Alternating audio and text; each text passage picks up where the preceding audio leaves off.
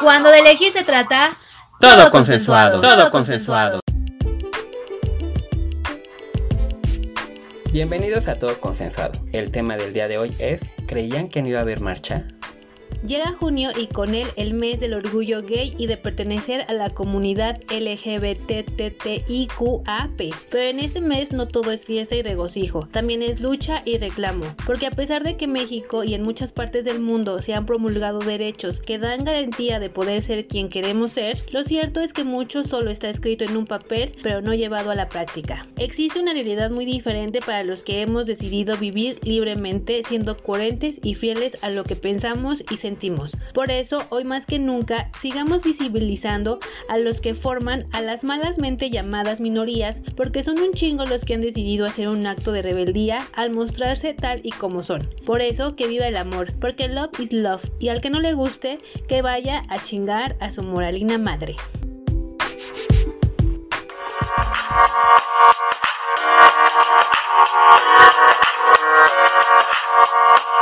Espero que se encuentren muy bien el día de hoy, queridos Consensa Escuchas. Me presento, yo soy Juan Carlos. Yo soy Jimena y el día de hoy vamos a estar hablando sobre la marcha del orgullo de ella cómo ha ido evolucionando, cómo se ha dado esa transformación, en qué momento surgió, ¿no? Que ya habíamos hablado un poquito de ese tema, me parece hace un año, pero creo que siempre es importante recordar los orígenes, cómo es que se va dando ese movimiento y todo lo que ha logrado, porque realmente ha logrado que hasta hoy en pandemia la gente salga, arriesgue su vida y manifieste esta lucha.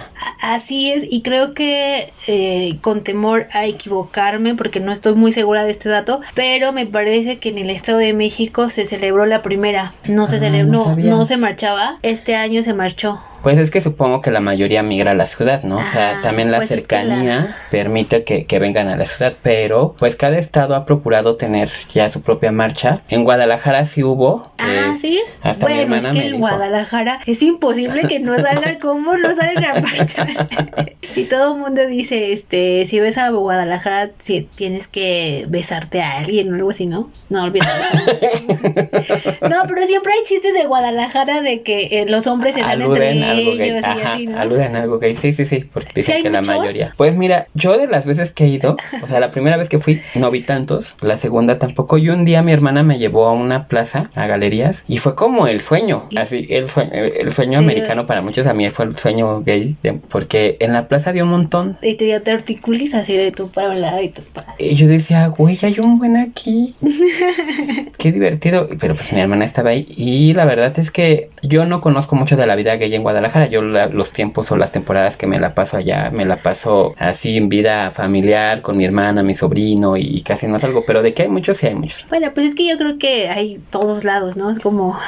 no, pero ahí sí me parece que sí es muy evidente y también ah, como que luego luego se ve el número de personas, ¿no? Como que ahí creo que sí somos muchos, ¿no? A poco. Y no sé, a lo mejor estoy equivocada y me estoy yendo como a un estereotipo, pero siento que hasta son como muy, ¿cómo decirlo? Como, no amanerados, pero como que se cuidan mucho y bien fashionistas y cosas así. Y no porque sean como metrosexual. Ajá, un poco, se me hacen como metrosexuales allá, pero no por una, no, no porque sean gays o algo así, sino porque, por ejemplo, allá también las mujeres veo que se arreglan demasiado. Justo era lo que te iba a decir. Es la cultura, supongo. Como que siento que toda la gente allá. Se produce más. Sí, es muy producida. Vas al mercado y la gente va arreglada y dices tú, ay, es un mercado de pulgas.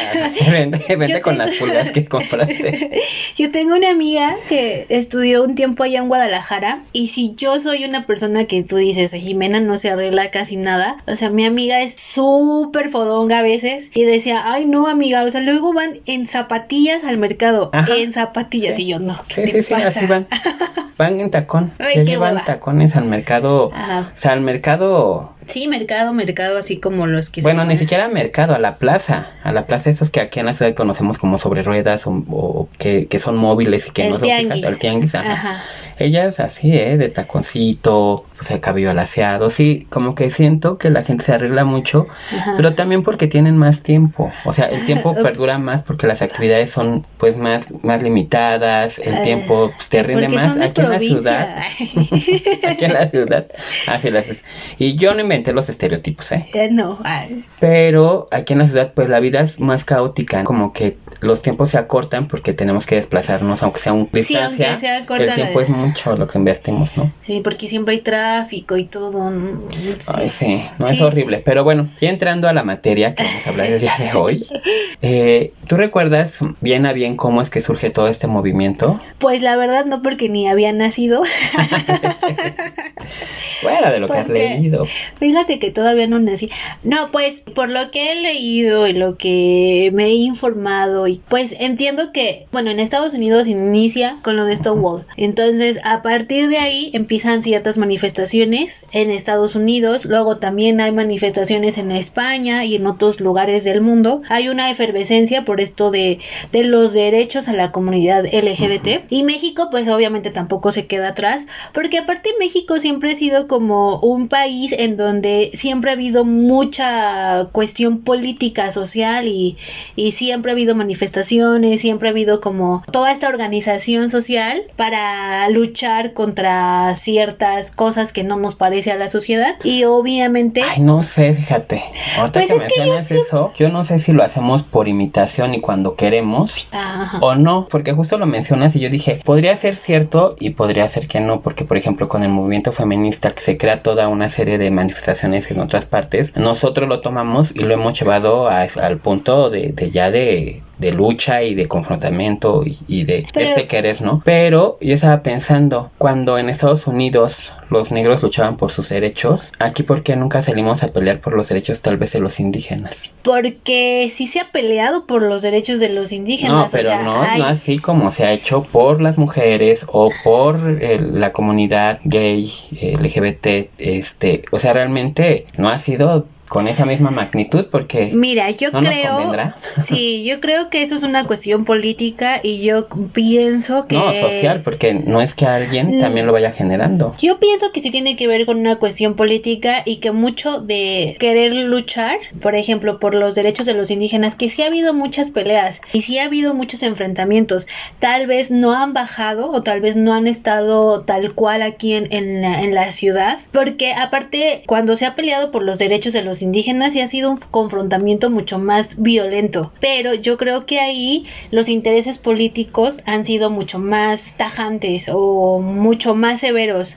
Pues no, no creo que, Hoy que lo no ha habido tanta, yo sí creo que no ha habido tanta repercusión y no, ha habido tanta como visibilidad como, como lo tiene las manifestaciones de, de el LGBT o los movimientos feministas. No es una, una agenda que interese tanto, tanto política como socialmente hablando, porque si hablamos del movimiento de, los, de las mujeres que ha sido tan fuerte y que no solamente es un movimiento que nace en México, que también nace a nivel mundial, porque indígenas no hay en todo el mundo. No, pero por ejemplo esa es esta parte de la, la lucha de las personas de color en Estados Unidos, ahí se genera, pero México no lo sigue, no lo sigue también pensando en las personas que tiene con ciertas características raciales, ¿no? Entonces, si hemos seguido algunos patrones a nivel internacional, pero no unos los que no nos han convenido, ¿no? Y yo, o sea, lo pensé y hasta de repente pensé, ¿por qué si luchan por esta igualdad del ser mujer y no luchan por los derechos de esa mujer? ¿No? Porque seguramente hay cosas que están jugando que bueno ya entraríamos en todo un análisis. todo un debate. Yo también no estoy muy a favor de muchas demandas porque siento que son un poco egoístas. O sea como que no voltean a ver a toda la sociedad y a todos los que son afectados socialmente solamente como ciertos privilegios. Todo es una cuestión de imagen y de política ¿Qué se está viviendo a nivel mundial? Bueno, a nivel mundial se están dando el reconocimiento a las mujeres, se les están dando derechos, se les está dando la paridad, bla, bla, bla. Entonces México entra. ¿Qué pasó con los derechos de los homosexuales? Pues también se dio a nivel mundial y México entra. Y probablemente los derechos de los indígenas, que fue el tema que tocaste, pues no sea algo que convenga tanto. Nada más lo, lo, lo, lo traje a la mesa porque decías tú, pues como que siempre, pues no. O sea, no siempre y no lo que más bien ha sido lo que nos ha convenido, ¿no? Yo más bien pienso que siempre se ha luchado, siempre se ha luchado, el gobierno no siempre lo ha permitido o no siempre se ha querido ver flexible. Bueno, Tampoco es que se hubiera visto flexible en los primeros años, digo, estábamos hablando de los años 70, ¿no? O sea, ¿cuánto tarda de Stonewall, que es esto en, 1900, en 70, 69, a que de repente aquí en México se cree el primer Frente de Liberación Homosexual? O sea, pasaron dos años, ¿no? Porque en el 71 se crea y empieza ya como a ver esta parte de, de quererse manifestar y no es que hayan salido a la calle a manifestarse sin que hubiera consecuencias. Las, las, consecuencias estaban. Porque moría gente. Yo creo que ya con que te maten o te golpeen o te prohíban portar ciertas, ser. quién eres, pues ahí hay unas consecuencias. Fíjate, del 71 que se crea el Frente de Liberación Homosexual aquí en México, a que se empiecen a crear otros grupos ya con ser afines a, la comunidad LGBT, pasan como nueve años o diez más o menos en los que se empiezan a conformar ya muchos, ¿no? Porque ya leíamos o ya veíamos que está el Lambda, Lesbos y otros más que se crean que... Las tratas y Oikabet. Oikabet, ¿no? Oikabet. Que, eh, que, tú ahí, ¿y eso cómo, ¿Y eso, y eso de cómo se escribe, ¿no? Sí, y justamente todos estos frentes comienzan a manifestarse, pero con otros movimientos sociales que son políticos sociales. O sea, por ejemplo, los primeros que se manifiestan fue en el 71, junto con unos manifestantes que estaban a favor de la revolución cubana. Y luego, ya después, con las manifestaciones que se dieron por lo del 2 de octubre, que fue la matanza de los estudiantes. Y entonces cuando empieza a hacer esto de la conmemoración de los estudiantes y de la matanza del 68, este, ellos empiezan a entrar a estos contingentes y que de hecho dicen que al principio como que estas manifestaciones decían así como de, bueno, te doy tu espacio, pero tú por allá y yo por acá para que no piensen que somos iguales. Pero pues ahí fue cuando se empezaron a, juntar con otras manifestaciones que iban a, manifestar, a manifestarse por otros motivos, pero bueno, ya se estaban haciendo visibles, ya se estaban organizando y ya empezaban pues, a decir, a levantar la voz, pese a todas las represalias, porque siempre ha habido. Que ya cuando salen con ciertas consignas ya con mayor visibilidad, justo eso ahorita que comentabas, ¿no? Ya cuando están conmemorando los el décimo aniversario de la matanza del 12 de octubre, salen ya con consignas específicas, ¿no? Y ya no sé, que, que veía ¿no? De en mi cama mando, decido yo, o no hay libertad este, política sin libertad sexual, ¿no? Que ya iban delimitando también hacia dónde iba este grupo, ¿no? O sea, ya de, quiénes somos y qué, y qué queremos. Ajá, y que tiene que ver con, justamente, con lo que ahorita desemboca todo este movimiento, que es la libertad y la diversidad sexual. ¿Qué, qué tan importante es? Pues más allá de ser importante, creo que es necesaria Sí. ¿no? No, es que sea importante, más bien es que necesitamos que haya esa diversidad. Creo yo, no sé, porque si le preguntáramos a alguien conservador, pues seguramente diría que no, ¿no? Pero pues por esos conservadores es que la gente tiene que andar luche y luche. Bueno, no, bueno, sí depende. Si ese conservador está en el, tiene poder o tiene un puesto político, luego uno tiene que andar luche y luche por ser libre. No, aunque no, o sea, no precisamente creo que tienen que tener, hay veces que tu propio vecino puede tener cierta ideología te limite a ti a desarrollar ciertas cosas. Pero tu, pero tu vecino, ¿qué poder tiene sobre ti? Pues no sé, mira, yo estaba viendo una serie que se llama Demp, que habla acerca justo y, no orando con mucho de, de, los programa. aquellos, aquellos las, no sé cómo llamarlos minorías en Estados Unidos, pero es una familia de color que emigra a Carolina del, del Norte y se instaura en una comunidad blanca, ¿no? que en ese tiempo pues sí había como zonas blancas de blancos, zonas negros y ellos se instauran ahí y los vecinos, o sea, los vecinos logran hacer que las personas se vayan. No, pues deja tú se vayan. Sucedan ahí una serie de alteraciones ya psicoemocionales porque no pueden hacer su vida bien. Imagínate que el vecino todo el tiempo te esté vigilando o que te agreda o que queme tu pasto o que, o sea, son cosas que eso vinculado a, tu historia y vinculado ya a otras cosas que pasan ahí de terror, eh, pues se suman y hacen que tú lleves a cabo cierto tipo de actos, ¿no? Entonces, este, ya no sabemos si realmente, por ejemplo, en el caso del, del personaje principal, la locura era pues derivada de una alteración biológica o realmente fue algo de la presión social. De la presión social, ¿no? Que, y, porque de hecho hasta en una escena le dice algo que sale ahí, este, tú siempre le echas la culpa a los blancos. Y pues no sabemos, o sea, posiblemente pudieron ser o posiblemente no, pero sí creo... O tuvieron gran parte de culpa. Creo que tu entorno juega un papel importante, ¿no? Bueno, sí, tal vez no o sea, ya ni tu vecino, tu papá, tu hermano, ¿no? Que te diga eso no está bien o sí. No sé, yo por ejemplo con, con, con algunos tíos, ¿no? Que hay ciertos comentarios en los que no se dicen, ah, pinches putos, ¿no? Aludiendo que el puto es así de, pues, inferior a, ¿no? Y sé que no es dirigido a mí, pero sí, sí mueve algo en mí, ¿no? Y entonces tú dices, y entonces, ¿qué piensas en mí? Te creas ese tipo de, de, o yo al menos de repente voy, entonces, ¿qué piensas en mí cuando te refieres así de las personas con otras... Con otras orientaciones. con otra orientación sexual, ¿no? Ajá, con otros gustos. Vaya, pues es que sí, es, es, es complicado de pronto, porque tú decías, a lo mejor no es que tenga un poder político o algo así, que tenga el poder de decir qué ley sí pasa y qué ley no pasa, pero pues puede tener un poder en la comunidad donde tú te desenvuelves otras cosas en ti. Y fregarte la vida. También. Sí, está bien o sea, Es, que es muy difícil, ¿no? Y a qué, a qué nivel vas a atacar o, o desde dónde. ¿no? Yo también recuerdo, por ejemplo, que, que lo comentaba aquí, ¿no? O sea, toda esta parte que de repente se vivió con el VIH, que hoy delimita mucho cualquier cosa que yo pueda llevar a cabo de, en, mi vida sexual, ¿no? Que decir, híjole, no, y es que, pues ahora sí que, ¿cómo dicen cuál es el mejor método anticonceptivo?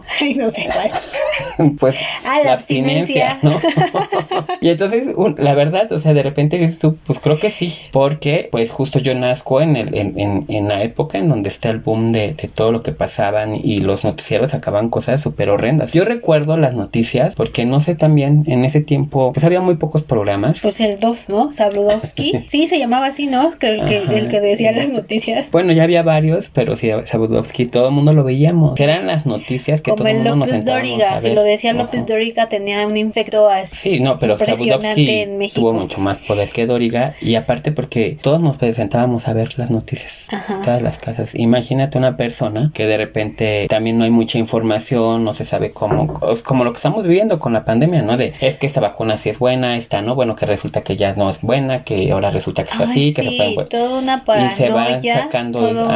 pues así, en los 80 se vivió, realmente era como esta parte de meter miedo y terror a la sociedad para... Y luego deja tú que me terror y miedo, también meterle la idea de que la, si eras gay, lo portabas, ¿no? También ya son de los estereotipos que van saliendo y que de, de, lo que mucha gente cree, ¿no? Gay, VIH. Sí, y claro que también estaba confabulado a crear una imagen de que eso estaba mal, o sea, tener otra orientación estaba mal y aparte deja tú de que estuviera mal, tenías el VIH, ¿no? O el SIDA, que justamente eh, ya en los ochentas empiezan, se empiezan, empiezan a mutar un poco estas manifestaciones que te decía al principio era, estaban integrando en manifestaciones que tenían otros objetivos. Ya en los 80 empiezan a tomar como su propio ente y empiezan las manifestaciones en apoyo a la luchar en contra del VIH-Sida. Entonces ya en los 80 empieza todo esto, que es, que es el boom del, de esta enfermedad. Se empieza a ver grupos, organizaciones que dan ayuda médica o información, organizaciones no gubernamentales que empiezan a ayudar a toda esta población que está infectada y entonces este pues ya en los 80 que empieza a tener como otro sentido en las manifestaciones. Que fíjate que esas organizaciones eh, sí juegan un papel importante para la vida de muchos. Muy importante. Les hacen tener una vida pues más llevadera, porque la enfermedad en un inicio, igual aquí también, ya ves cómo fue lo del COVID, que, que nadie quería decir. falleció así, o que nadie quería decir.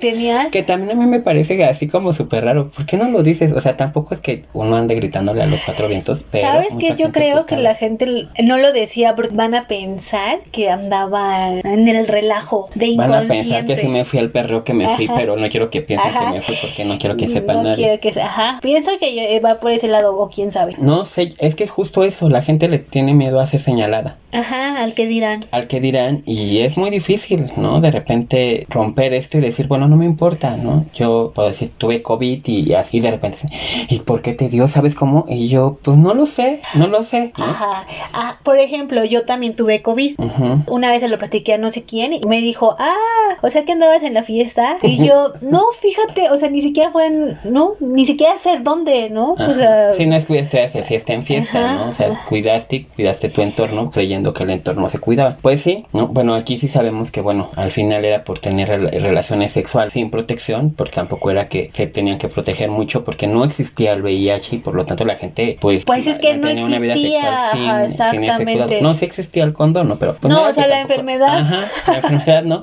Entonces la gente, pues, este, se apareaba sin. Libremente. libremente. Y Ay, qué padre de repente llega eso y te empieza a limitar, ¿no? O sea, yo también escuchaba una vez en el radio, dicen, ¿y qué tal tu vida sexual de chavo? Y dice, uy, pues a la chingada, porque a mí me tocó justo la aparición del VIH y entonces ya tenías miedo hasta de besar, ¿no? Porque no sabías cómo se contagiaba. Y empiezan todos estos mitos. Sabías que era más en la comunidad gay, pero ya también empezaba a haber casos en la, en la comunidad hetero. Y entonces de repente era así como de, y, si puedo o no puedo, o si me voy con esta y de repente está allá trae y luego mi esposa. Como la película esa de, de que se, es una película mexicana, sí es una película mexicana y no, no recuerdo si se acuesta con una prostituta o no me acuerdo con quién se acuesta el tipo, pero que luego en, el espejo le pone bienvenido al VIH.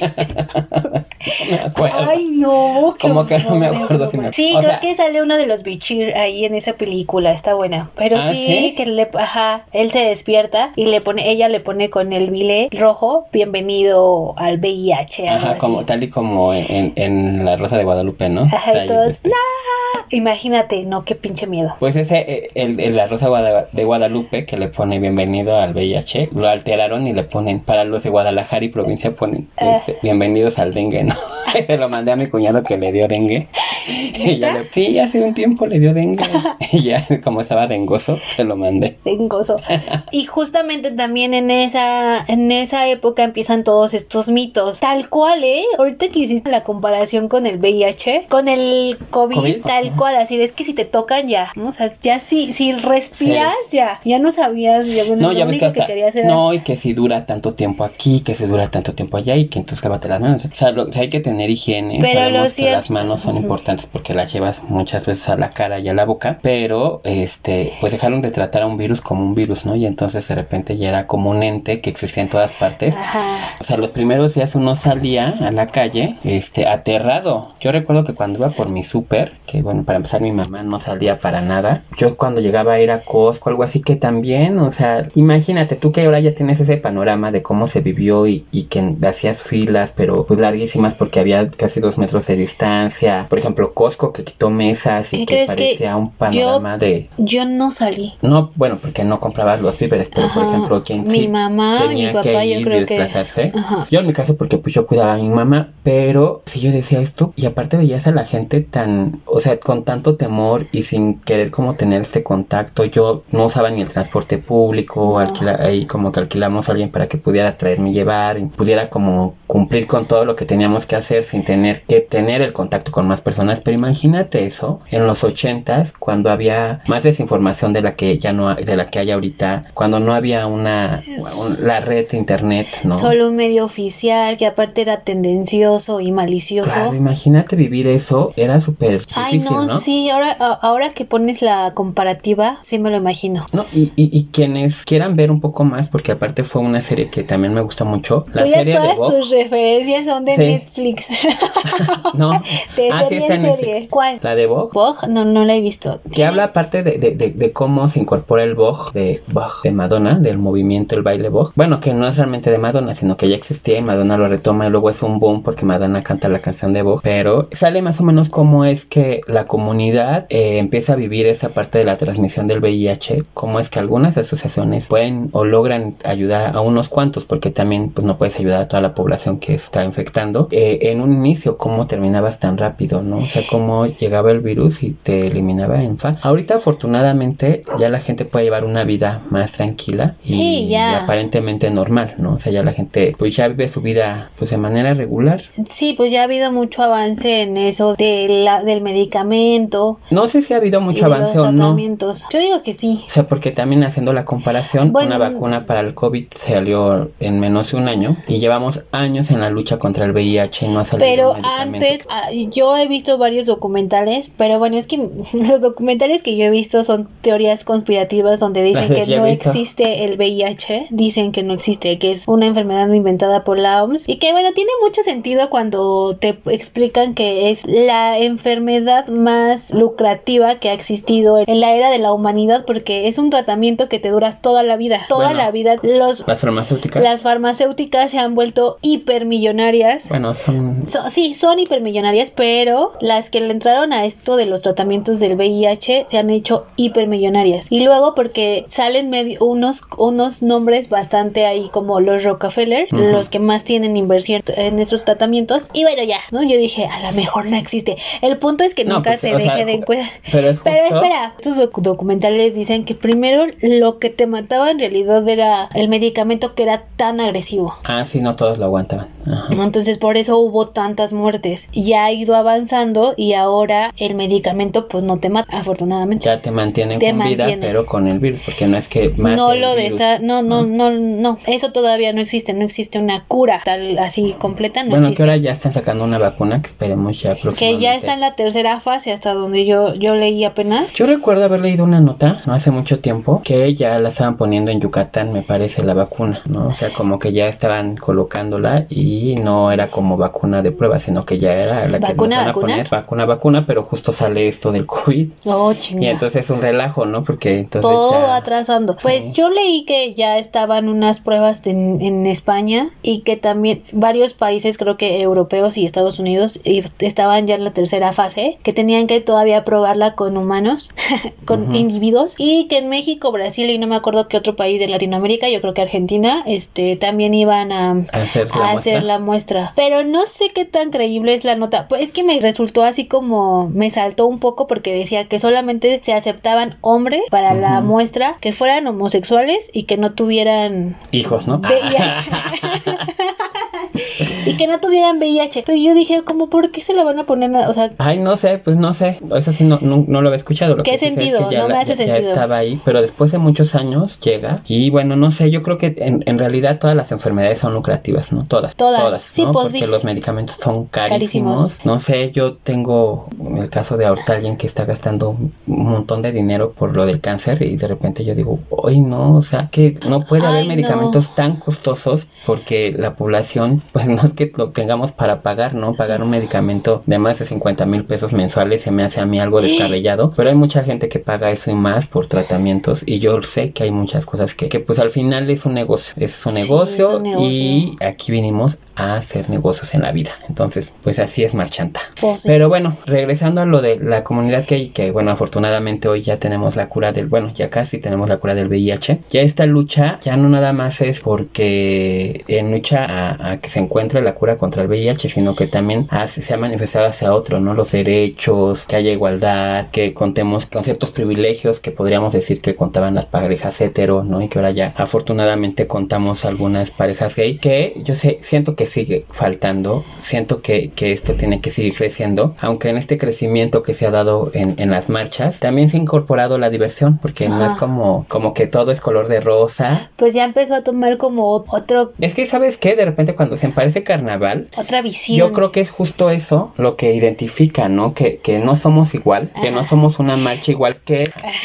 no somos igual. No somos igual, somos superiores. Ay, no. Ah, ah. No, pero la verdad es eso, marcar la diferencia, ¿no? De ese, el que tú ves con las plumas en la cabeza, al que ves en calzones, al que ves en traje de cuero, o al que va con su, con el traje plastificado, ¿no? Que Nunca he ido a una, siempre he tenido ganas. Pero yo fíjate que una. tardé mucho tiempo, o sea, para empezar tardé mucho tiempo para salir de- de- del closet Ajá. y luego salí tarde mucho para irme incorporando a, a esta, a estos movimientos. Creo que fui como a los 32 años a la primera Ah, no manches, que me hice-. Sí, porque también me daba pena, me daba cosa. Una vez intenté ir y me quedé en el metro y ya dije, ay, no, mejor me regreso porque ya había visto mucho, este, Mucha, mucho glitter.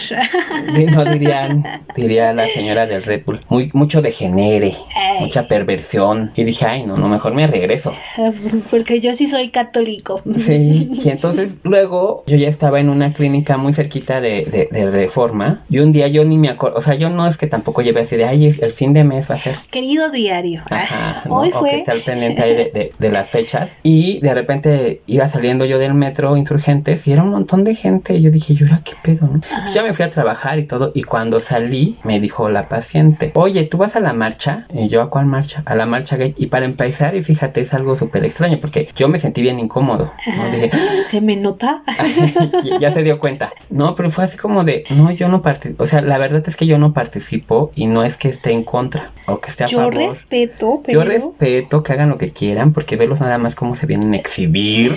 No, o sea, yo dije, no, la verdad es que nunca he ido. Y me dijo, yo pasé y me compré esta, eh, una pulsera y te, te compré una por si es que ibas, llevarás algo tú. Ay, qué bueno. Dije, ah, muchas gracias. Ya la agarré y todo, que nunca la usé, pero ya dije ese día, ese día dije, güey, ya es algo, ¿no? Como una señal, voy a ir. Entonces, no participé, pero sí fui, me paré ahí en Reforma un tantito Ajá. y ya me fui a mi casa. Entonces, la verdad es que los fines de semana procuro comer con mi familia. Me regresé a casa y es, y ya. Pero al año, al siguiente año decidí ir y ya fue de que voy a ir. En ese momento tenía pareja y, y, y mi, bueno, con quien estaba, él sí iba más seguido, o al menos eso me decía. Y ese año fui con él y me divertí muchísimo. Ajá. Porque aparte fui con él y unos amigos y ya la siguiente vez que he ido fui al siguiente año, después de haber ido aquí en México a una, fue cuando, no sé si se acuerdan que platiqué que había ido a una de, de- a la de Nueva York. Nueva York. Que me parecía que era un tanto distinta, pero sí me parece que esta parte de la fiesta, del que tú veas, es Del que carnaval, parece es Justo que marca la diferencia, ¿no? No somos iguales, no estamos, no, no, no- y no es que queramos marcar una diferencia, más bien es que ustedes han puesto la diferencia en nosotros. Entonces, de repente en marcarlo y todo, a mí me parece que, que se vea y que se vea que, que, que sí hay algo distinto. Sí, Está bien. a- aparte a mí lo que me parece simbólico de, de que sea de esta manera es que ustedes lo muestran como no, no tengo que hacer una marcha sobria en silencio solo porque tengo una orientación distinta porque no es algo socialmente ya hemos hablado mucho cómo les ha afectado pero es algo con lo que ustedes ya quieren romper ¿no? Claro. dicen me siento bien yo tengo ganas de amar a quien se me dé la gana quiero ser libre y por qué lo tengo que manifestar como de ay como de todo sobrio todo así como de no qué padre que lo hagan eh, como lo quieran hacer yo nunca he ido pero dicen que se ponen buenísimas esas marchas y que son muy divertidas Pues justo por eso se llama o le denominamos Pride, porque es la marcha del orgullo. O sea, Ajá. uno porta con orgullo lo que le gusta, lo que quiere, lo que disfruta. Y eso siempre es Exactamente. como, pues a mí se me hace muy divertido. ¿no? Pues sí, Y cuando uno se siente orgulloso de algo, no lo va a andar ahí minimizando No, y haciendo y chiquito, lo- ¿no? Ajá, lo- lo exactamente. presumes, ¿no? Exactamente. Tanto se ha popularizado, tanto se ha diversificado que Tan grande se ha hecho. ya ves que aquí en México sí hay este, pues hay carros alegóricos que ahora ya participan en muchas marcas que, llevan sus carros alegóricos y hacen partícipes a un montón de gente y hasta se han integrado algunos artistas, Artistas. ¿no? Que Que ya hasta los coronan, ¿no? La reina o algo así, ¿no? Ajá, Ajá. existe la, rei- la, la reina gay que, bueno, también así que tú digas, wow, qué extraordinarias reinas hemos tenido. Hoy que, hoy que lo veía, ¿Qué que busqué quiénes eran, dije, ay, qué chafes, ¿por qué ¿Quiénes hacemos eso? O sea, Gloria Trevi, que me, esa sí me parece que, pues, ella sí, ¿no? Como que a mí me encanta Gloria Trevi. Rocío Banquels, Ay, ¿no? Susana Zabaleta, la Susana Zabaleta me cae bien. Dana Paola y Lucía Méndez. La, la Lucía Méndez que La yo creo Lucía que ni, podía sonreír mientras la coronaban. De Ninel tanto Conde y Ariadne Díaz. ¿Quién es Ariadne Díaz? Ah, sí, ya sé La quién que es. hizo un papel ahí como de una telenovela que era gordita. Gordita, ¿no? sí. Cintia Urias, Lucelena González, eh, Cintia Rodríguez, eh, La Tongolele, Fabiola Compomanes, Elizabeth Álvarez. Estas últimas, desde Cintia Urias hasta la última que mencioné, Ajá. Fueron coronadas en una misma eh, evento, ¿no? Que yo dije, ahí tantas para. Y con que hubiera sido la Tongolele, pone tú que ha marcado historia, ¿no? Digo Ah, yo. Bueno, sí, la tongolele. En otra coronaron a Leida Núñe- Núñez y a esta Marlene Favela, muy desconocida. Ni siquiera sé quién son. A Gabriela Spani. No manches con ustedes y la, con la comunidad. ¿Qué onda con esas reinas, eh? Penélope Menchaca, así 12 corazones. Galilea Montijo y Geraldine Bazán. Yo pensé, ¿no estuvo esta... mm, ¿Cómo se Según llama? yo, La Talía que- también ha sido, según yo, pero no la vi en la lista, pero recuerdo que Talía también ha sido. ¿Esta cómo se llamaba? Ay, no me acuerdo cómo se llama esa. La, mi Carmelita Salinas Bombo. Sí, también fue.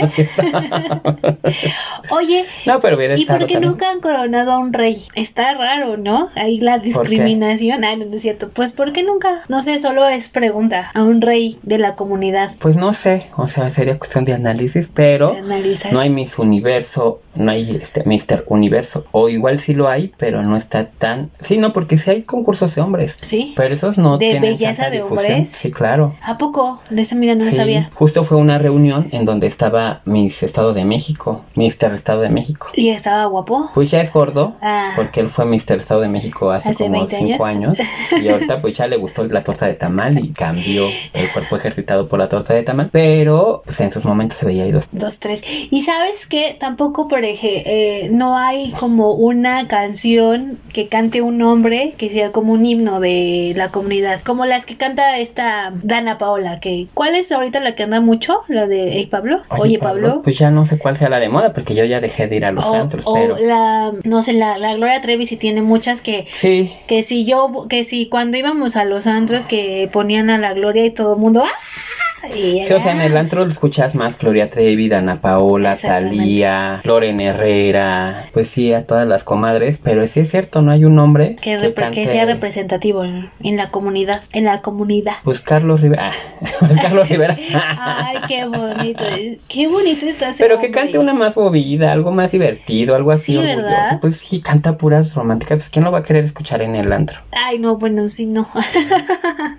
Sí, No, fíjate, no había hecho como esa, no me había percatado de eso de que somos más de, de cantantes. De artistas, mujeres. Mira, pues ya luego haremos una investigación sociológica, antropológica. Oye, también tal vez importante mencionar que tanta apertura ha tenido y, se ha tratado de, de- de difundir tanto que este año, ocho días antes de la marcha del orgullo, antes del Pride, hubo una marcha lésbica, ¿no? Ah. eran, eh, luchar, eh, sí, bueno, marcharon puras mujeres y este también pidiendo por sus derechos, ¿no? Que bueno, yo ese acto no lo entiendo mucho, Pero no- me parece a mí que, que visibilizarte de repente está bien, aunque ya yo- para mí son parte de la comunidad. Ajá, exacto, es lo que te iba a decir, pero no se supone que la marcha LGBTTIQAP eh, justamente lucha por todos. Pues yo digo que sí, aunque... en la sigla está la L de lesbiana. Ujú, Sí, pero yo creo que también en algún momento también no te sientes como parte, Parte. ¿no? O sientes que la lucha va más dirigida hacia un sector, porque hasta si te das cuenta, la mayoría dice, si, es, si eres de la comunidad gay, ¿no? O ella es gay, no dices lesbiana, ella es gay. ¿no? Entonces creo que eh, Mira, yo tratan creo- como de, de también de, de hacerse visibles, ¿no? De alguna otra forma. Pues mira, cada quien está en su derecho de hacer lo que quiera hacer. Si ellas se organizaron y fueron a manifestarse, Está qué bien. bueno, qué padre. Pero que se adapten a la... a la- a la- a Aunque yo creo, no, no, es que yo creo que si de repente empiezas a separarte, empiezas a perder la comunidad y lo importante es la comunidad, siento yo, pienso yo, y en comuna haces más y, y Sí, obtienes claro. más, pero si de repente es- ahora ya van a decir, bueno, entonces nada más los hombres gays, o bueno, nada más los transvestis, entonces ahí luego ya cada quien va a querer luchar por cada su propio, cosa, ajá, y empiezas a fragmentar. Pero sí Exactamente, ya fragmentar dentro, a mí no se me hace vienen el- dentro de, de del esta- paquete. paquete. Tanto así que ya ves que ahora hay un montón de combinaciones de banderas, así como, ah, esa es la bandera De los trans, osos, de ¿no? los trans, de los ta ta ta. Ajá. Pero en la bandera, así que ya se han ido incorporando colores, que me parece que ahora son 10 colores y ya cada uno representa a cada una de las letras, ¿no? Que están las lesbianas, los gays, los bisexuales, las transvestis, los transexuales, los transgénero, los intersexuales, los queer, los asexuales y un color que representa a todos los demás, ¿no? Que seguramente con el tiempo irán incluyendo otro colorcillo porque pues falta por definirlo. Que creo que también son los Pero- P's, ¿no? Que son como los pansexuales. Ah, pansexual. Que los queer y los pansexuales creo que a mí se me hacen un poco similares. Creo que ellos no se enamoran del género, sino de la identidad del individuo. Podría Mm, ser, nada más que unos portan ciertas cosas que lo caracter- caracterizan. Un queer sí puede portar algo, son pansexual, no, no trae nada que lo identifique, pero un queer sí puede ser que yo use falda, por ejemplo. Ah, ok, ok, ok. O sea, sí, sí, sí, sí, es sí, eso, sí, ¿no? tiene ciertas características. Ajá, entonces pues no caben dentro del mismo paquete, pero pues bueno, creo que hay que seguir manifestándonos, seguir pues levantando la voz por alcanzar una igualdad, char para que todos podamos gozar de las mismas cosas y yo creo que más que una lucha hay que aprender a ser felices también. Hay que aprender a, a- a ser feliz. Pues al final ese es, ser, tendría que ser un buen sentido de vida. ¿no? Así es, sí, ser ¿no? feliz. Bueno, Hay que entonces, aprender a ser feliz. ¿a qué conclusión llegas, Juan, con todo esto? Pues creo que justo se, se- cerraría con esta parte de hay que aprender a, feli- a ser felices con lo que somos, con lo que tenemos. Si podemos tener más y luchar por más, hay que hacerlo. No hay que quedarnos pues con los brazos cruzados. Hay que luchar desde, desde el conocimiento, ¿no?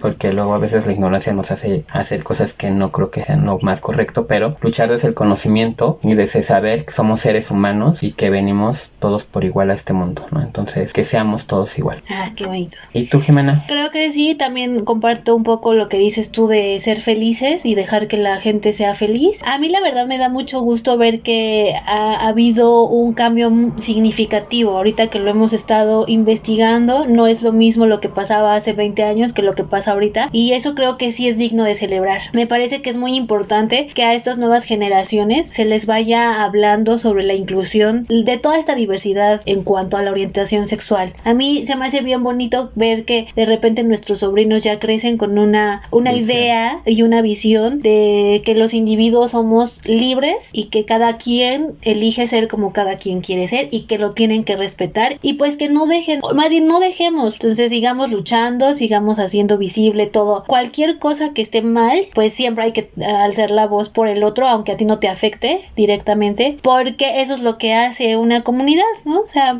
este, defender o bueno, apoyar a, a quien de repente esté en desventaja. Bueno, pues eso es todo, queridos Consensa Escuchas. Así es, eso fue todo por el episodio del día de hoy. Espero que les haya gustado. Nos pueden seguir por nuestras redes sociales. Estamos en Facebook como Todo Consensuado, en Instagram como Todo Consensuado. Y pues eh, ojalá que puedan compartir este episodio con todos sus familiares y con todos sus amigos. Nos harían un gran favor a nosotros. Si quieren dejar algún comentario, algún tema o alguna anécdota, se los agradeceríamos mucho. Y bueno, pues nada, tomen mucha agua, cuídense mucho, sean libres y amen mucho al prójimo. Hasta luego. Bye. Bye.